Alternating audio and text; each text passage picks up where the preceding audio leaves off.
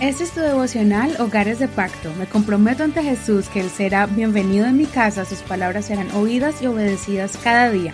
Mi hogar le pertenece a Él. Junio 8. Cuidado con los abusadores. Otra vez digo, que nadie me tome por loco. Pero si no, recíbanme, aunque sea como a loco, para que me gloríe siquiera un poquito.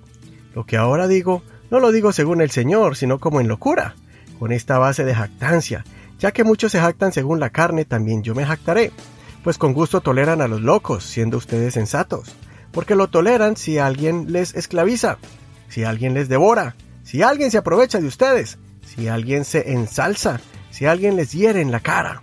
Con vergüenza lo digo, como que hemos sido débiles. Pero en lo que otro se atreva, hablo con locura, yo también me atrevo. ¿Son hebreos? Yo también. ¿Son israelitas? Yo también. ¿Son descendientes de Abraham? Yo también.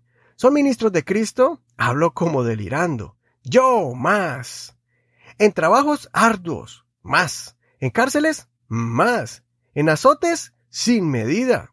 En peligros de muerte, muchas veces. Cinco veces he recibido de los judíos cuarenta azotes menos uno. Tres veces he sido flagelado con varas. Una vez he sido apedreado. Tres veces he padecido naufragio. Una noche y un día he estado en lo profundo del mar.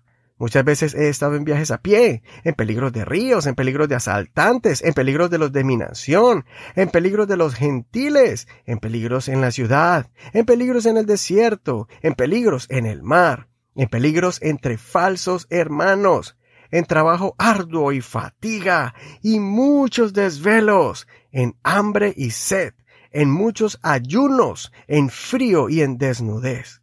Y encima de todo, lo que se agolpa sobre mí cada día, la preocupación por todas las iglesias. ¿Quién enferma? ¿Sin que yo no me enferme? ¿A quién se le hace tropezar sin que yo no me indigne? Si es preciso gloriarse, yo me gloriaré de mi debilidad. El Dios y Padre de nuestro Señor Jesús, quien es bendito por los siglos, sabe que no miento. En Damasco el gobernador bajo el rey Aretas guardaba la ciudad de los damasenos para prenderme, pero fui descolgado del muro por una ventana en una canasta y escapé de sus manos. El apóstol confronta otra vez a los detractores, especialmente de aquellos que tenían malas intenciones para tomar el liderazgo en la iglesia de Corinto, transmitiendo el rechazo hacia Pablo menospreciando su ministerio y ellos haciéndose superiores a él. Pablo se defendió de forma directa y utilizó la ironía. Pablo les pide permiso para hablar como un ser terrenal y no como un ser espiritual, para demostrarle a los corintios que esos falsos maestros lo que quieren es abusarlos, manipularlos y extorsionarlos. Pablo no es una persona de aparentar o exhibir sus dones, talentos y conocimientos pero fue obligado por los falsos maestros que desafiaban el ministerio y la autoridad de Pablo como apóstol.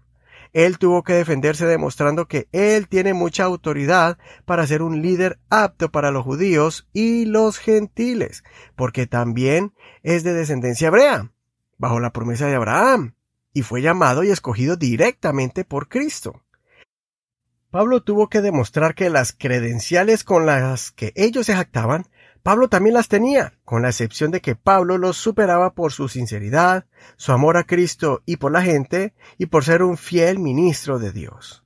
Pablo no solo demuestra su capacidad, también hace una lista donde realmente supera a cualquiera que se jacta de ser apóstol o predicador, pues los eventos de sufrimientos, persecución y pruebas que Pablo ha pasado son pocos los que pueden igualarlo. Solo los verdaderos apóstoles de Cristo han experimentado eso.